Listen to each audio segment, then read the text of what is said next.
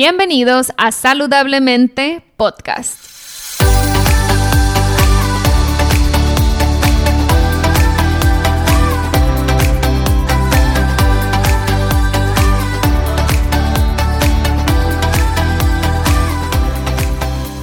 Mi nombre es Siria Velarde y soy Health Coach. Después de más de 10 años con problemas de salud derivados de una enfermedad autoinmune llamada Hashimoto's, finalmente pude recuperar mi salud. En mi recorrido entendí que la alimentación es una herramienta poderosísima para sanar el cuerpo, pero también entendí que no solo somos lo que comemos, sino también lo que pensamos y sentimos. En este podcast te compartiré en cada episodio las técnicas y herramientas que utilicé durante mi proceso de sanación. También buscaré traerte testimonios de personas inspiradoras que lograron cosas impresionantes en sus vidas. Sin más, empezamos. Hola, hola, bienvenidos a Saludablemente Podcast. En esta ocasión tengo como invitado de nueva cuenta al doctor Sergio Hernández, ya que el episodio donde lo invité la vez pasada tuvo muy buena respuesta por parte de ustedes, así que lo quise traer nuevamente con un tema de mucho interés, sobre todo para las mujeres que nos escuchan. Sergio, muchas gracias por estar aquí. ¿Cómo estás? Eh, muchas gracias, Siria. Pues aquí este, nuevamente invitado en este podcast que estás lanzando. Felicidades por esto. Gracias. Nuevamente. Y pues agradecido otra vez con la invitación y encantado de, formar parte de, de, tu podcast y pues desde luego este, hablar de el síndrome de oro poliquístico me parece algo fenomenal. Es una de eh, pues las patologías que vemos con mayor frecuencia en consulta. Bueno, patologías, condiciones, como quieras llamarle este, que vemos con más frecuencia en, en consulta. Y pues vale la pena eh, mencionar, ya entraremos más en detalle, pero pues todas las características, etcétera, de, que tienen estas chavas eh, para, bueno, chavas y mujeres, em, para poderlo identificar, poderlo tratar de manera adecuada. Y, y listo, pues encantado de, de compartir eh, este tiempo contigo y con la gente para que em, cada vez este, se puedan hacer diagnósticos más eh, precisos, tratamientos más personalizados, etcétera. Sí, Sergio, porque yo recuerdo, eh, no sé, a mis 20 años, donde tenía una dieta horrible y seguramente tenía hipotiroidismo y no sabía. Alguna vez fui con el ginecólogo y me dijo que tenía quistes en los ovarios, pero fue como, eh, nada más para que sepas prácticamente, ¿no? O sea, no hubo tratamiento, no hubo indicaciones de qué cambios hacer en mi estilo de vida. Simplemente me fui del consultorio sabiendo que tenía quistes en los ovarios y se acabó. Ahora, ¿cuál es la esperanza para las mujeres o las muchachitas que les digan que tienen ovario poliquístico? ¿De dónde es? ¿Cómo se desarrolla esa problemática en la mujer? Bueno, eh, antes que nada, para que no se me pase esto, eh, tú que estás muy metida en el tema de, tiroides, específicamente en el hipotiroidismo, es importante mencionarles que eh, en el síndrome de oro poliquístico es, encontramos con mucha frecuencia también al hipotiroidismo, ¿vale? Mm. Entonces, siempre que tengamos pacientes con hipotiroidismo, eh, hay que hacer todas las preguntas acerca de la sintomatología de, de, hipotiroidismo para ver si además de ovario poliquístico estén teniendo también hipotiroidismo, que incluso puede ser un hipotiroidismo autoinmune, como mencionamos en, en uno de tus capítulos del podcast, entonces estén al pendiente de eso. Y bueno, antes que nada, pues definir como tal eh, qué es el ovario poliquístico, ¿no? Eh, muchas personas además no saben con quién acudir en, este tipo de patologías. Eh, yo te mencionaría que principalmente es una endocrinopatía o una alteración desde el punto de vista de endocrinología, o sea, va más desde el punto de vista hormonal eh, la gran mayoría de las mujeres pues va con los ginecólogos, porque evidentemente muchas veces estas eh, mujeres tienen alteraciones en su ciclo menstrual y por eso terminan yendo al ginecólogo. Pero es un, un área un poquito más de especialidad de endocrinología y eh, pues en realidad cual, algún, cualquier médico que esté capacitado en, en tratar este tipo de pacientes, no forzosamente un endocrinólogo, puede ser un médico funcional como es mi caso, que tenga un buen entrenamiento en esta área y que sepa manejar las hormonas de manera adecuada, también podría tratar este tipo de pacientes. Entonces, eh, pues definamos cuáles son las eh, características principales o los criterios diagnósticos eh, que buscamos los médicos para hacer el diagnóstico de, síndrome de ovario poliquístico. Y si quieres, ahorita me meto un poquito más en en términos un poquito más, pues, no populares, pero de hacerlo un poquito más digerible y más comprensible para que la gente que nos esté escuchando lo capte súper bien. Eh, desafortunadamente no tengo la, eh, no puedo hacer un dibujito como les hago aquí a todos mis pacientes, pero em, bueno, las principales características que buscamos son, número uno, con, una de las características, eh, criterios diagnósticos son las irregularidades menstruales, principalmente opso u oligomenorrea, que dependiendo el texto que leamos de medicina o el artículo que leamos, lo podemos encontrar de cualquiera de las dos formas, depende el texto, la definición, pero básicamente cuando decimos oligo u opsomenorrea, se refiere a estos ciclos que son mayores de 35 días. O sea, entre un ciclo y el otro, eh, la persona puede durar más de 35 días entre, uno entre un ciclo y otro. O pueden tener amenorrea, que es la ausencia de menstruación por más de 90 días, o sea, alrededor de tres meses. Es así como definimos amenorrea. Entonces, esa sería la primera característica que eh, tendríamos que buscar como criterio diagnóstico. La segunda sería el eh, predominio androgénico o el hiperandrogenismo o hiperandrogenemia. El hiperandrogenismo se refiere a que la, paciente tiene síntomas clínicos de hiperandrogenismo que son eh, vellito facial o hirsutismo, vellito facial o corporal y acné, el, caída del pelo o el pelo muy delgadito, muy ceboso, el cabello, o pelo muy delgadito o ceboso. Y, em, y, el hiper, y la hiperandrogenemia se refiere a la paciente que tiene una alteración en sus estudios de laboratorio.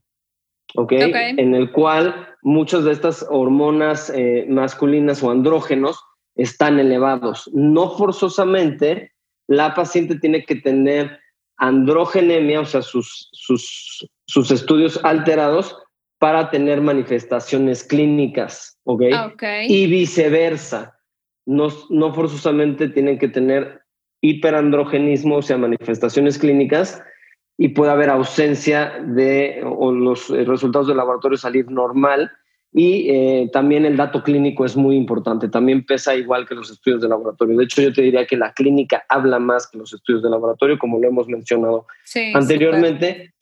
Y la última característica eh, o el último criterio diagnóstico es eh, la presencia de quistes en el ovario o en los ovarios, ¿ok? Que tienen que tener cierto número, cierta morfología, tamaño, etcétera. Que eso en mi caso tenemos acá un este, ginecólogo en el, con el cual trabajo en conjunto en el Centro de Nutrición y Medicina Funcional del cual sabes que soy director y fundador. Y eh, él, junto con él, eh, tratamos a todos estos pacientes con síndrome de ovario poliquístico. Él hace el ultrasonido, es muy bueno haciendo ultrasonidos, y entre los dos tratamos este tipo de pacientes de manera eh, integral. Es importante mencionarles que no tienen que tener estas tres características para tener el síndrome de ovario poliquístico. De hecho, no forzosamente tiene que tener quistes en el ovario. Suena un poco ah, absurdo, ¿no? Ajá, el nombre. Hay, exacto, el, el nombre, de hecho yo creo que debería de ser eh, renombrado, reclasificado, porque no forzosamente tienen que tener quistes en los ovarios para ser diagnosticado, diagnosticada con síndrome de ovario poliquístico. Entonces, eh, podrían simplemente tener eh, las alteraciones a nivel menstrual y aparte el hiperandrogenismo, eh, o manifestaciones clínicas de hiperandrogenismo, como bien lo definí anteriormente, y tener el síndrome de ovario poliquístico. Es otra muy importante. Chavas o mujeres jóvenes que de repente como a ti te dijeron, ay, tienes muchos quistes, a veces es, es normal verlo en el, en el ovario, que son los folículos que se están generando durante un ciclo normal, y muchas veces son mal, mal llamados quistes, pero en realidad es un ciclo probablemente normal en el cual se están mm, generando folículos y no estamos hablando de un síndrome ovario poliquístico como tal. Por eso es la importancia de pues acudir a, algún ginecólogo que sea eh, pues muy hábil con el ultrasonido, que tenga buena experiencia, etcétera.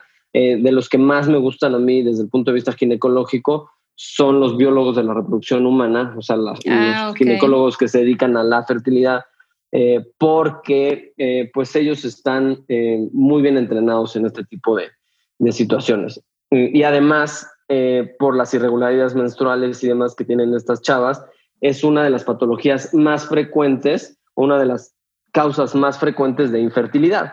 Entonces, mm, evidentemente es uno de los diagnósticos a descartar cuando una pareja no está pudiendo quedar embarazada. Entonces, em, esos serían, digamos, los criterios diagnósticos del síndrome de ovario poliquístico, que te digo, yo creo que debería ser cambiado el nombre y yo te, lo, yo te podría decir, yo lo llamaría, ya voy a empezar a, a, ponerle un poquito el nombre.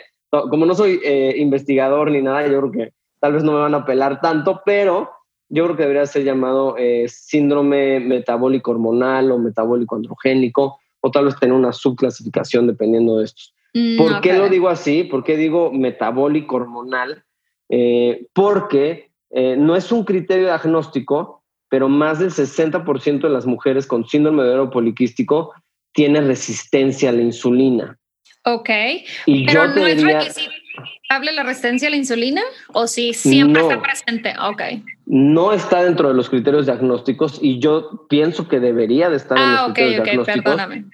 Pero te podría decir que un, te digo que más del 60% de las mujeres con ovario poliquístico tienen resistencia a la insulina. Yo te podría decir que casi el 100%, me atrevo a decir eso en el podcast, pero bueno, lo que mencionan los artículos es arriba del 60%.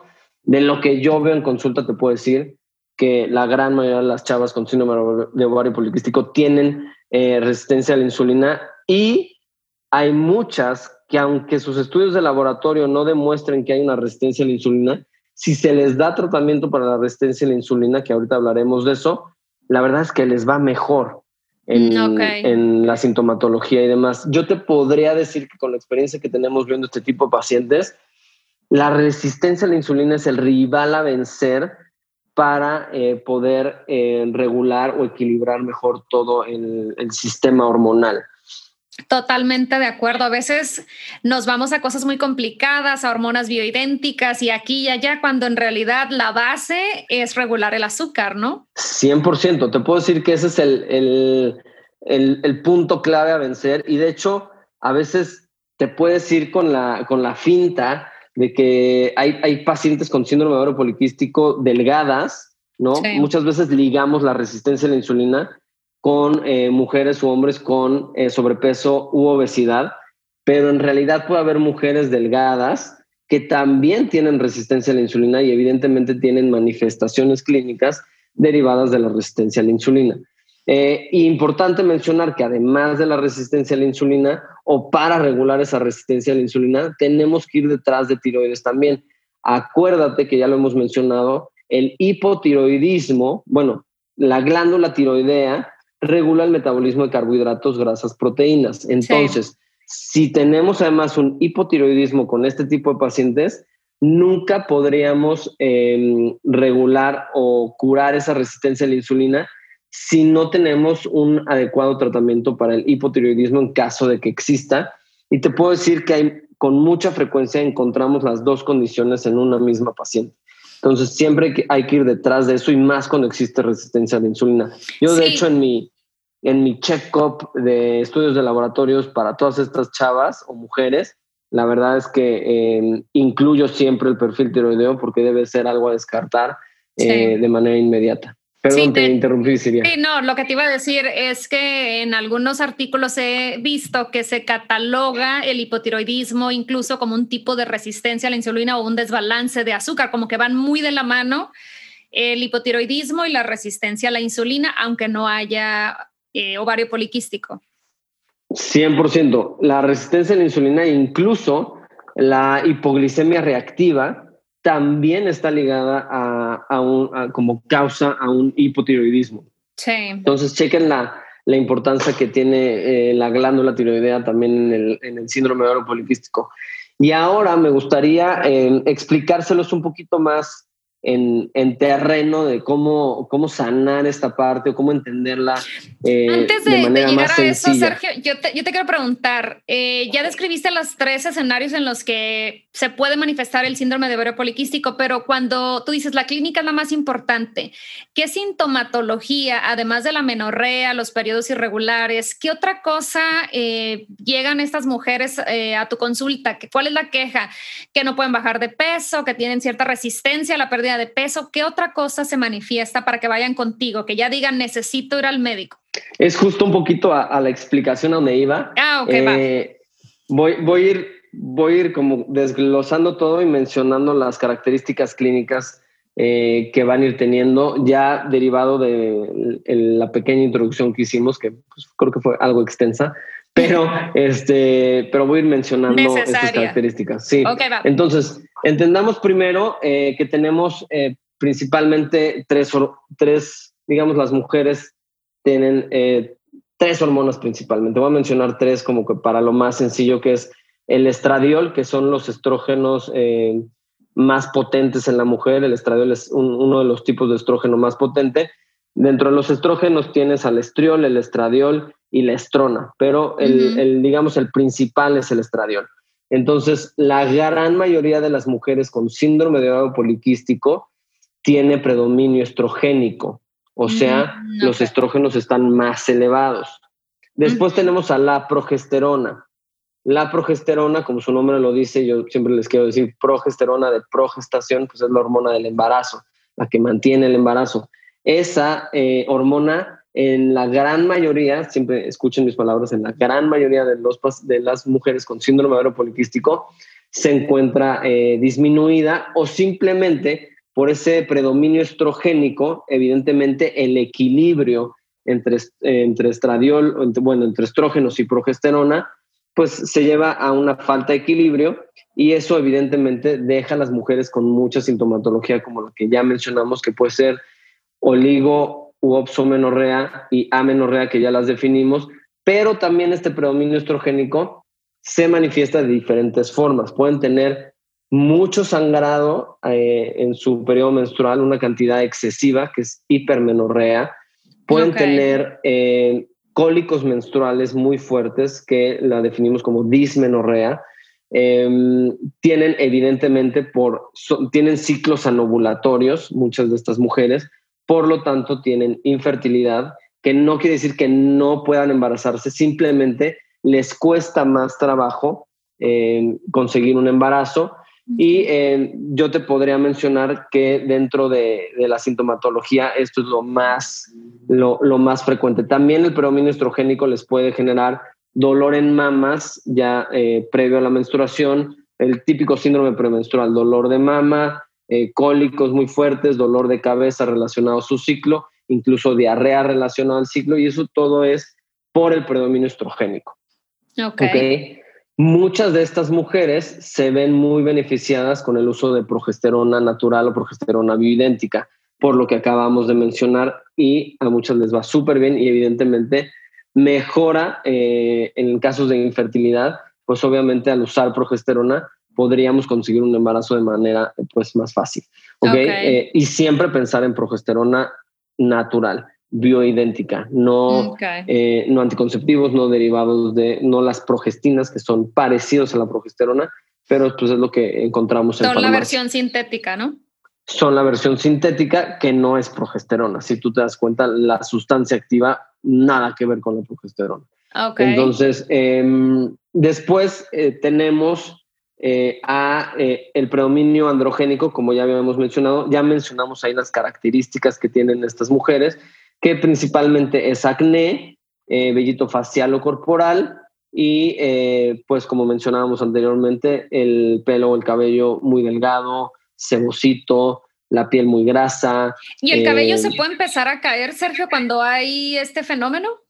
¿Pérdida de cabello? Ok. Sí, pérdida del cabello o muy delgadito o muy ceboso. Acuérdate que el, em, tener la piel grasa o el cuero cabelludo eh, ceboso también debilita el folículo y evidentemente estas mujeres.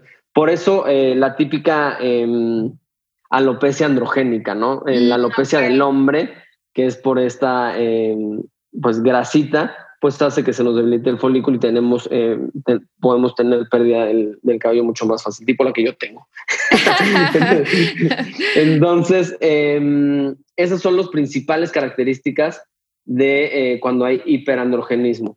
¿okay? Los, los quistes en, en, los ovarios ya mencionamos, es por medio de ultrasonido, el ginecólogo nos da el reporte y pues con eso podemos también ver si, si existe o no estas características en ovario. Y con la resistencia a la insulina, pues evidentemente hay, eh, hay, hay, mujeres que pueden consumir alimentos y siguen teniendo hambre, eso es obviamente por la resistencia a la insulina, mayor riesgo de sobrepeso u obesidad y evidentemente esto los deja con mayor riesgo de diabetes. Y em, bueno, pues todo hígado graso y todo lo derivado de, síndrome metabólico, hipertensión, em, diabetes, como ya mencioné, que es lo, principal que encontramos en estas mujeres con síndrome ovario poliquístico. Otro, otro dato preventivo muy importante a mencionar es que el predominio, es, es por eso la importancia de poder regular bien ese, ese equilibrio entre el estradiol, entre los estrógenos y la progesterona, porque tú, como, como bien sabes, ese predominio estrogénico eh, deja a las mujeres con mayor riesgo de cáncer de mama, cáncer de endometrio, por el predominio estrogénico. Entonces, la forma de proteger a estas mujeres, evidentemente, es con eh, progesterona si es que así lo requieren. No, todo, no todas las mujeres lo requieren, pero muchas sí y les va muy bien. ¿Cómo es que vamos a regular, y es como ligo todo hacia las hormonas con la resistencia a la insulina? Eh, no sé si ya he mencionado la resistencia a la insulina en el podcast, pero me gustaría eh, explicar esta resistencia a la insulina, cómo es que... Me encantaría que, te extendieras en ese tema porque creo que es muy, muy importante creo que es, lo más, es el rival a vencer y ahorita me van a entender por qué. Pero básicamente, imaginen un, círculo, porque no lo, lo, estoy dibujando aquí, pero... Nos lo este, imaginamos. Pero vamos a imaginar un círculo que es nuestra célula. Imagínense que en, que en la capa de, nuestra, de nuestro círculo es la membrana de nuestras células y ahí existen como unas antenitas. Imagínense unas antenitas saliendo de esa célula, que serían los receptores de insulina, Imaginen que en nuestra célula tenemos una puerta de entrada, que esa puerta de entrada sería la puerta de entrada a la glucosa. Imaginemos la glucosa como un combustible para nuestra célula para poder hacer sus funciones. ¿Qué sucede cuando consumimos carbohidratos? Y carbohidratos va desde los carbohidratos como, simples como son las frutas y los carbohidratos complejos como son los cereales, granos, leguminosas, o sea, frijoles, lentejas, avena, eh, todos estos cereales, granos y leguminosas también contienen carbohidratos y también elevan la glucosa. ¿Ok? Eh, evidentemente los rivales a vencer ahí es principalmente pan, tortilla y arroz. Tal vez son los carbohidratos que más van a elevar nuestro, nuestra, nuestra glucosa en el, en el, cuerpo. Y evidentemente si consumimos una cantidad de fruta muy, muy grande, e, eso también va a tener un pico de glucosa importante en nuestro cuerpo, seguido de un pico de insulina para poder contrarrestar esa glucosa. Pero ¿qué sucede normalmente? Consumimos carbohidratos y eh, elevamos la glucosa en nuestra sangre. Esa glucosa tiene que ingresar a la célula por la puerta que ya habíamos mencionado para poder eh, nutrir a la célula, digamos, para poderle dar energía a esa célula y poder realizar nuestros procesos eh, fisiológicos. Para que esa puerta se abra, necesita que la insulina, que es una hormona que se genera gracias al páncreas, que esa insulina llegue al receptor, a la antenita de la célula, se plante en el receptor y una vez plantada en ese receptor, se manda la señal a, la puerta para que la puerta se abra y entonces pueda ingresar la eh, glucosa a nuestra célula. Eso sería lo que sucede con normalidad en una persona que no tiene resistencia a la insulina. Pero ¿qué pasa con las personas que tienen resistencia a la insulina? Por varios factores como puede ser genética y en México tenemos muchísima predisposición a la resistencia a la insulina y por eso tenemos que cuidarnos más, pero por genética, por tóxicos como ya hemos mencionado, plásticos, metales pesados, eh, etcétera, etcétera, etcétera. Todos estos tóxicos también pueden afectar este mecanismo por deficiencias nutricionales como es el cromo, la biotina, el ácido alfa-lipoico, el magnesio, etcétera, por estrés también podemos afectar esta situación, por, por sedentarismo o falta de actividad física, por, por uno o varios de estos factores, las personas con resistencia a la insulina, ¿qué es lo que empieza, qué es lo que empieza a, pasar en su organismo? Consumen carbohidratos, llega la insulina al receptor y en lugar de embonar en la antenita, rebota, de tal mm. manera que la señal no se puede mandar a la puerta de la célula, no se abre la puerta y entonces el cuerpo, supuestamente, inteligentemente, manda la señal al páncreas y dice, ¿sabes qué, páncreas? Mándame más insulina porque con la que tengo no es suficiente para poder abrir esa puerta, porque no está embonando en el receptor y no se está pudiendo mandar la señal. Entonces el páncreas empieza a mandar más insulina para poder eh, regular esta falla. De tal manera que empezamos a acumular insulina en nuestro organismo. El problema de la insulina es que es una hormona anabólica. Eso quiere decir que nos hace subir de peso, nos hace guardar grasa. Estas personas evidentemente pueden empezar con aumento del colesterol, aumento de triglicéridos.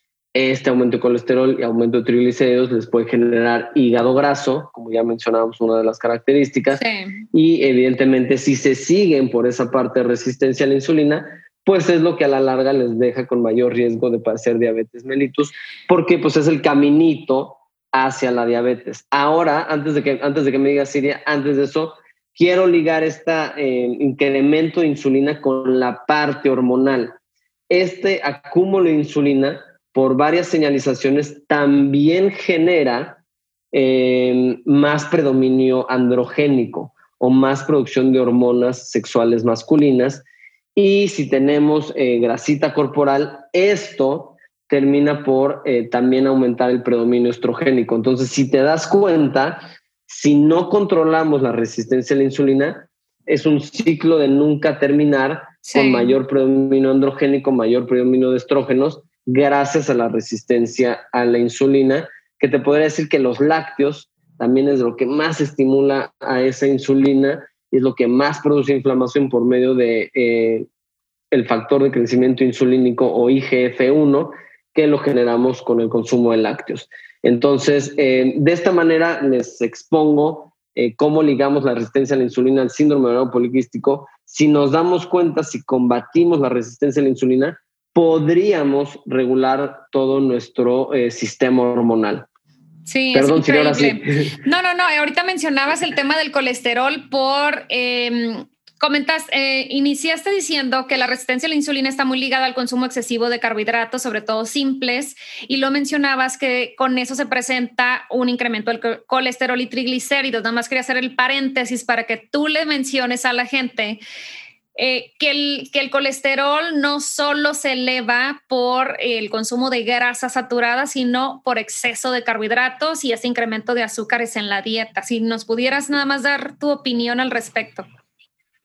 Sí, eso, lo que acabas de mencionar es completamente cierto. Tenemos la, idea errónea de que el consumo de grasas aumenta el colesterol y los triglicéridos, porque pues lo ligamos, nuestra cabeza piensa así, ¿no? Consumo grasa, pues se me puede elevar la grasa en el cuerpo, pero eso es un mito eh, completamente. Entonces, lo que más va a elevar el colesterol y los triglicéridos va a ser el consumo excesivo de azúcares.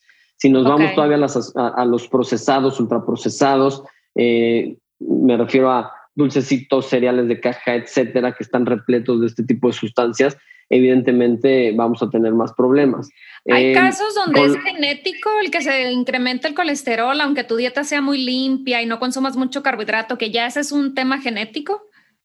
100%. De hecho, el 80% del colesterol es de producción endógena. Eso quiere decir que nuestro propio cuerpo eh, lo sintetiza. O sea, el 70-80% del colesterol que tenemos es porque nuestro propio cuerpo lo está formando. Solamente un 30-20% eh, proviene de nuestra alimentación, pero al final tiene un peso importante. Mm, y el rival a vencer en este tipo de casos de colesterol triglicéridos elevados sería eh, controlar mucho más los hidratos de carbono en general, tanto los saludables, como son frutas, cereales, leguminosas, etcétera, y evidentemente eliminar todos los procesados, ultraprocesados, dulcecitos, etcétera, que sabemos que eso tiene un impacto en nuestra glucosa y, en nuestra insulina de manera más importante. Sí. Pero eh, lo que mencionaba, si quiero recalcarlo, la grasa saturada es así con cuidado. La grasa saturada sí puede elevar, o bueno, o sí eleva nuestro colesterol. Y la grasa saturada, eh, voy a mencionar las que además em, promocionamos como saludables, porque así lo hacemos muchos, pero debe de ser también personalizado, Siria. Ah, Entonces, el aceite de coco es grasa saludable, aunque digamos, ay, sí, el aceite de coco orgánico y shalala, shalala, el aceite de coco es grasa saturada y para un paciente que genéticamente o que tenga resistencia a la insulina, si ya tiene el colesterol elevado y nosotros le decimos, ay, si consumen ayuno una cucharada de aceite de coco, eso no le va a hacer nada bien a ese tipo de pacientes. Entonces, continuamos con las grasas saturadas, aceite de coco, ghee o mantequilla clarificada también es grasa saturada, eh, carne roja, eh, gran parte de, las proteínas de origen animal tienen grasa saturada, el huevo. pero principalmente la carne, el huevo. Entonces, a estos pacientes tendremos que hacer algunas modificaciones en eh, su alimentación para tal vez controlar más este aspecto si es que es algo que está predominando en el paciente. Pero sí es muy importante que, em, que la grasa saturada a este tipo de pacientes con el colesterol elevado, pues tengamos mucho más conciencia en eso. Sí, y lo que decías, podemos promoverlas para cierto tipo de personas y el hecho de que leamos en un post en Instagram o lo veamos en Internet de que no son las causantes del colesterol elevado, en ciertas personas, como dices, con, esta predisposición genética, pues sí hay que tener cuidado y pues no igual volvemos al tema del balance, ¿no? No porque algo sea bueno, lo vas a consumir todo el día, todos los días. 100%. Eso, e, eso es, es tal vez la palabra que más me gusta en el, en el medio de salud, ¿no? Porque encontramos a mucha gente completamente radical que no les gusta estar en medio, ¿no? O, sí. o están en, el, en un lado o están en el otro y no hay nada que esté en medio que, que diga, a ver, sí, pero hay que personalizar, etcétera es lo que hay que estar buscando. hay que personalizar los tratamientos, conocer el organismo de nuestro paciente. Entre más podamos conocerlo mejor, sabemos que a veces es muy costoso por algunos estudios que podríamos llegar a hacer, pero también mucha información, o yo te diría que la gran parte de la información nos los da el paciente, nos los da el paciente a la hora de, del interrogatorio, de la exploración física. Yo te podría decir que ahí obtenemos pues la mayor parte de la información que necesitamos y simplemente los estudios de laboratorio nos ayuda a confirmar el diagnóstico o a poder hacer el análisis más completo y tomar decisiones tal vez más precisas, más personalizadas. Ok, súper. Entonces nos quedamos en el, ciclo de la resistencia a la insulina, cómo llegamos a eso, ya hablamos de las causas del ovario, este, bueno, de, la resistencia a la insulina que que serían básicamente las mismas que desarrollan el ovario poliquístico. Y tal vez lo que nos faltaría, eh, Siria, sería tal vez el tratamiento para el ovario poliquístico. Me imagino que em, también ves temas de alimentación en ese, en ese fenómeno, ¿no? ¿Qué, qué le recomendarías a una, por ejemplo, dieta cetogénica? ¿Le recomendarías a alguien con ovario poliquístico o algún otro tipo, o algún otro protocolo de alimentación? Sí, mira, eh, como mencionamos, el, principal rival a vencer en el síndrome ovario poliquístico en la mayor parte de los casos es la resistencia a la insulina. Y para la resistencia a la insulina, si, si no me dejas mentir, pues lo más, em, lo más efectivo para la resistencia a la insulina pues es un cambio en la alimentación. Ya dijimos que lo que echa a andar esa insulina o el, el, el lo que hace que ese páncreas empiece a generar más insulina es eh, el aumento de la glucosa en nuestro cuerpo y eso es por los hidratos de carbono o carbohidratos. Entonces, eh, ¿qué es lo que mejor les... ¿Cuál es el abordaje nutrición eh, más adecuado para las pacientes con síndrome de ovario poliquístico? Pues dietas bajas en carbohidrato o muy bajas en carbohidrato. Incluso podría ser una dieta cetogénica que como yo te he dicho anteriormente, si es que te lo he dicho, yo tal vez la dieta cetogénica no la recomiendo por más de seis semanas en ningún paciente y especialmente en los pacientes que tienen eh, hipotiroidismo, que ya dijimos que es muy frecuente encontrarlo con el ovario poliquístico. Entonces, yo no utilizaría la dieta cetogénica por más de seis semanas. Sí, sería más como un reset, ¿no? Para acostumbrar a la persona que se motive, vea resultados, incluso puede perder peso y ya después de ahí se puede hacer algo, una modificación, pero que igual siga siendo una dieta baja en carbohidrato. Exacto. Podría, podríamos utilizar como una forma, como tú bien dices, como para animar al paciente que empiecen a ver que pierden peso, etcétera y la verdad es que les va muy bien. ¿eh? O sea, Baja la, inflamación. Creo que motiva. Eso de las seis semanas, creo que también eh, la dieta cetogénica yo a veces la promuevo más como un gancho para que la persona se comprometa, porque ven resultados muy rápidos, se sienten muy ligeros, la energía incrementa. Digo, todos los beneficios que tú ya conoces de la dieta cetogénica, pero coincido contigo que no en el largo plazo llevar ese estilo de alimentación, pero como un reset, creo que es muy buen aliciente. Sí, funciona bastante bien. Nosotros lo hemos utilizado en varias ocasiones y la verdad es que les va muy bien en el tema de glucosa e insulina, ni se diga, o sea, incluso pacientes ya con diabetes, saliendo un poco el tema de ovario poliquístico, pero que al final está ligado. Sí, claro. Pacientes eh, con diabetes eh, de, difícil control, ¿no? Porque así, así los catalogan de repente. Mm. Te das cuenta que modificas la dieta y qué diabetes de difícil control ni qué nada, simplemente estaban un ajuste en su alimentación y a veces una cetogénica modifica al 100% esto, dejan muchos la insulina, se quedan nada más con, con el tratamiento oral. O sea, la verdad tiene un impacto muy importante y además eh, acostumbran al cuerpo a menos eh, cantidad de hidratos de carbono o azúcares.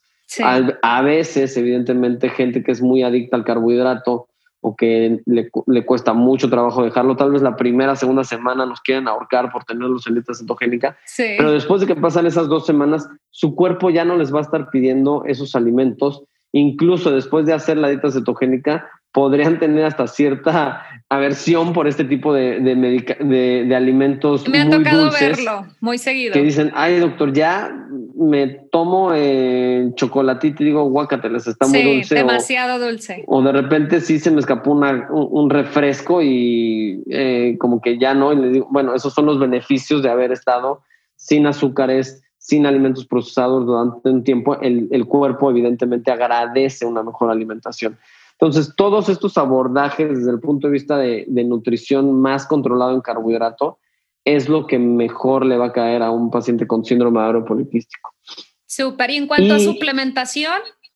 En cuanto a suplementación y medicamentos, eh, bueno, en la parte de irregularidades menstruales, tú sabes que el abordaje tal vez más común de la gran mayoría de los doctores, principalmente los ginecólogos, es pues dar un anticonceptivo oral. ¿no? Con eso, digamos que maquillamos un poquito el problema y hacemos de manera artificial pues, sus ciclos menstruales, porque al, final esa paciente sigue teniendo ciclos anovulatorios o sin ovulación por los anticonceptivos orales y evidentemente la menstruación la están teniendo por, eh, por la deprivación hormonal que se da a la hora de suspender los, los anticonceptivos orales. No es que en realidad estén teniendo un ciclo, Ay, si ya me regulé porque estoy tomando anticonceptivos. No, no te regulaste. Simplemente estás consumiendo un anticonceptivo, tienes una dosis fija de hormonas que además son sintéticas y que en realidad no están generando un ciclo como el que deberías de tener naturalmente.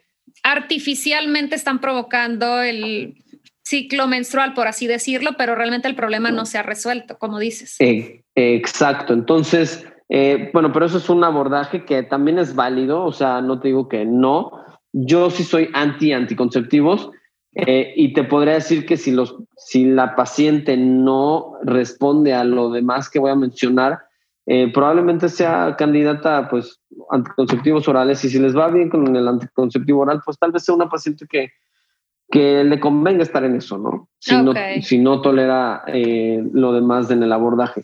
¿Qué es lo que hacemos nosotros desde el punto de vista de medicina funcional, un poquito diferente al abordaje normal? Bueno, eh, la parte de la irregularidad menstrual, como ya dijimos, podemos usar progesterona en algunos casos. En algunos casos podríamos utilizar incluso estradiol y progesterona, en algunos casos. Hay que seleccionarlos muy bien. Y podemos hacer este tipo de ciclos eh, de manera eh, con, con em, hormonas bioidénticas, lo podemos hacer, se hace un, digamos, un sistema rítmico de suplementación con hormonas bioidénticas Eh, yo la gran mayoría de las pacientes utilizo nada más progesterona, ¿ok? Eh, el tema de los, de los anticonceptivos les ayuda mucho al acné y demás porque obviamente apaga el fuego. Mm, ¿Qué, hacemos nosotros diferente al anticonceptivo? Sabemos que esa producción de hormonas eh, de hiperandrogenismo, hiperandrogenemia, está dada también por las suprarrenales, por la glándula suprarrenal, que es, la que es una glándula que está arribita del riñón y es encargada de producir estas hormonas sexuales masculinas. Bueno, hay un, hay un medicamento que se llama espironolactona, que es un diurético, se utiliza para la hipertensión arterial, pero este medicamento, con este medicamento podemos bloquear esa eh, producción de hormonas sexuales masculinas y evidentemente si utilizamos este medicamento nos va a ayudar con la sintomatología de acné, hirsutismo, pérdida del cabello, pelo. Entonces, eh, nosotros en algunos casos, si después de un tiempo no están respondiendo al abordaje metabólico hormonal que estemos dando, dejaremos a la espironolactona como un último eh, estrategia terapéutica para controlar la sintomatología por el hiperandrogenismo. Em, después de, em, de, em, en la resistencia a la insulina, con mucha frecuencia yo te podría decir que la metformina, que es un medicamento que se utiliza para la diabetes, te puedo decir que es mágica en muchos casos. La metformina, eh, si tú lees muchos artículos acerca de la metformina, tiene varios beneficios, tiene beneficio anti-envejecimiento, puede ayudar muchísimo a regular los ciclos menstruales, aumentar la fertilidad, eh, etcétera, etcétera, etcétera. Y evidentemente logra controlar la resistencia a la insulina.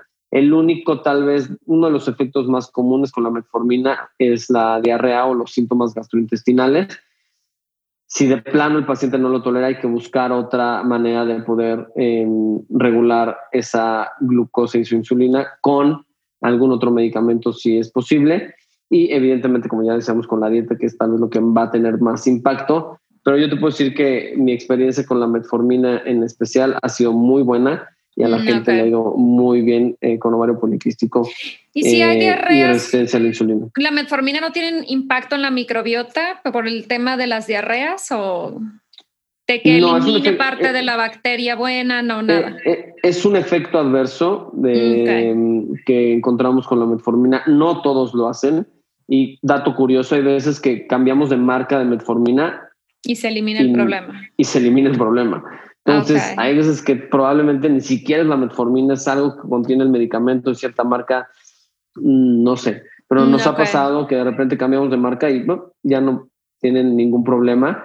Eh, te podría decir, Siria, que si tú lees eh, algunos eh, artículos de sobrepeso, obesidad y, y de microbiota, te darás cuenta, eso es súper interesante, que la metformina favorece em, a la microbiota para la pérdida de peso.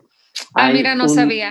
Hay un microorganismo que se llama eh, Akkermansia mucinifila que está relacionada con eh, pues un mejor control metabólico y la metformina ayuda a tener mayor cantidad de estos microorganismos que ayudan a nivel metabólico. Entonces, este, eso está súper interesante. Por eso soy, eh, por eso te digo que hago medicina funcional, pero también no dejo de prescribir medicamentos cuando es necesario, adecuado y necesario utilizar. Es un balance. Sí, y... Y sí he leído que la metformina tiene, tiene algunos efectos benéficos, nada más la gente que está escuchando que no se vaya ahorita corriendo, ¿no? A comprar metformina a la farmacia porque quiere bajar de peso, siempre bajo la supervisión de su médico. Mucho cuidado con eso. Porque además como hay tantos diabéticos en México, pues la metformina te la venden como si fueran este chicles o como si fueran... sí, te la venden como si fuera cualquier cosa, al igual que hay tanto hipotiroidismo que Tú puedes llegar y pedir, tú puedes llegar y pedir eh, levotiroxina, novotiral, etcétera, y te lo venden sin. y hay mucha gente que la busca incluso para perder peso y tampoco debe ser utilizada de esa manera. Así Entonces, este, de hecho, hay algunos medicamentos que están formulados para la pérdida de peso con hormona tiroidea que dices, ups, y tiene una dosis de hormona que evidentemente puede poner en riesgo la salud del paciente. Claro. Entonces, tengan cuidado con las decisiones que toman. Siempre asegúrense de estar guiados por algún especialista en el área para obtener mejores resultados.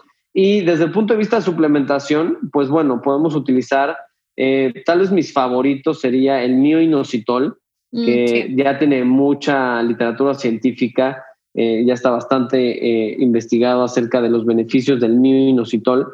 y el beneficio del mioinositol es en la resistencia a la insulina. Okay. Hay personas que podríamos perder el diagnóstico de resistencia a la insulina porque el defecto no está en el receptor, o sea, en la antenita que mencionábamos que está en la membrana celular. Hay veces que el defecto no está ahí y está en la señalización interna intracelular, que es la que digamos que manda la señal a la puerta para que se abra. A veces hay defectos a nivel intracelular y el mioinositol ayuda justo a esa eh, señalización intracelular en la resistencia a la insulina para que se pueda llevar a cabo de manera adecuada. Es uno de mis, es uno de mis favoritos porque además el minoxidil también ayuda a los pacientes con hipotiroidismo. Perdón, si me ibas a decir. Sí, ¿cuál es la diferencia más grande entre la metformina y este otro medicamento?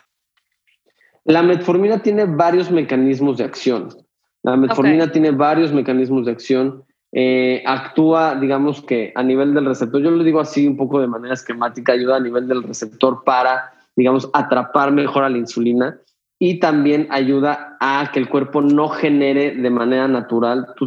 tenemos algo que se conoce como gluconeogénesis hepática, que nuestro propio cuerpo genera eh, glucosa a partir, digamos, de nosotros mismos, nuestro propio cuerpo la puede generar en diferentes estados pero eh, la metformina ayuda a que esto no suceda. Por ejemplo, tiene, tiene varios mecanismos, incluso algunos que todavía ni siquiera sabemos cómo es que lo hace. Por ejemplo, lo de aumentar esta Akkermansia mucinífila que nos ayuda a eh, tener un mejor control metabólico. Eh, esos tal vez serían em, algunos mecanismos de acción de la, de la metformina.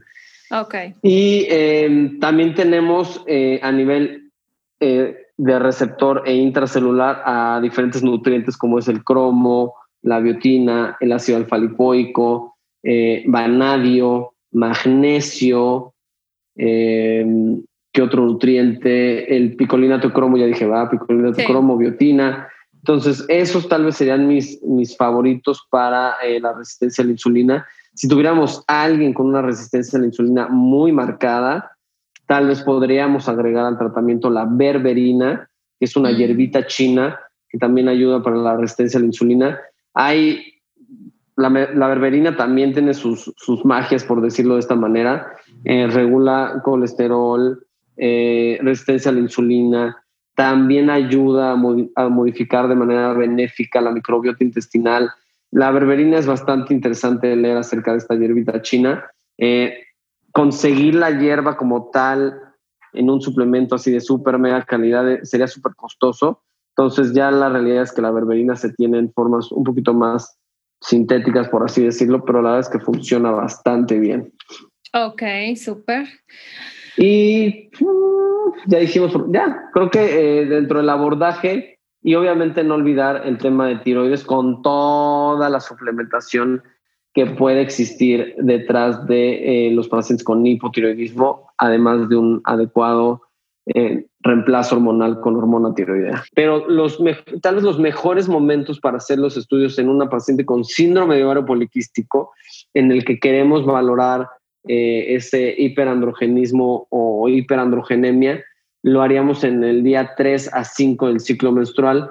Esto quiere decir que el día 1 de sangrado es nuestro día 1 del ciclo menstrual haríamos eh, los estudios del día 3 al 5, porque también hay momentos en los cuales los andrógenos eh, se elevan un poquito más de manera, digamos, eh, fisiológica normal. Por ejemplo, las mujeres siempre a la mitad del ciclo pueden tener un pico de, testosterona, evidentemente es porque pues aumenta la libido, etcétera, y, y, pues tenemos este tipo de elevaciones.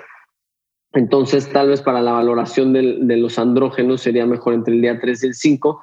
Y bueno, espero que, que hayan disfrutado, que hayan aprendido algo de, de este episodio. No, eh, súper completo. Te agradezco mucho el tiempo, Sergio. ¿Algo con lo que quieras cerrar y dónde te encuentra la gente? Em, bueno, me encuentran, em, como ya saben, em, en, me encuentran como arroba mi doctor funcional en todas las redes sociales, Facebook, eh, Instagram, eh, YouTube, eh, etcétera, me encuentran como arroba mi doctor funcional o si me buscan por mi nombre completo, también me encuentran muy fácil en todas las redes sociales, que es DR eh, Sergio Hernández Gutiérrez, DR de doctor, DR Sergio Hernández Gutiérrez. Y pues bueno, invitarlos como siempre a inclinarse por un estilo de vida más saludable, alimentación, ejercicio, sueño, buenas relaciones interpersonales no me canso de decirlo últimamente, eh, venimos aquí a disfrutar de la vida, hay que hacerlo así, eh, los problemas siempre van a estar, siempre van a existir, el tema es cómo los afrontamos, cómo los solucionamos, cómo los vemos. Y lo que les digo últimamente, todo, va, todo está bien, ¿ok? Todo está bien, simplemente se solucionará de alguna forma, buena o mala, pero al final va a tener una solución y es eh, con lo que tenemos que vivir, aceptarlo y, gozarla, que es lo más importante. Súper, todos queremos un doctor así de positivo. Súper, Sergio, de verdad te agradezco muchísimo tu tiempo, tu conocimiento. La verdad que me quedo con varios puntos ahí a, a seguirlos estudiando. Te agradezco muchísimo, muchísimo. Y bueno, te dejo abierta la puerta para cuando quieras regresar. Será un gusto volver a compartir contigo.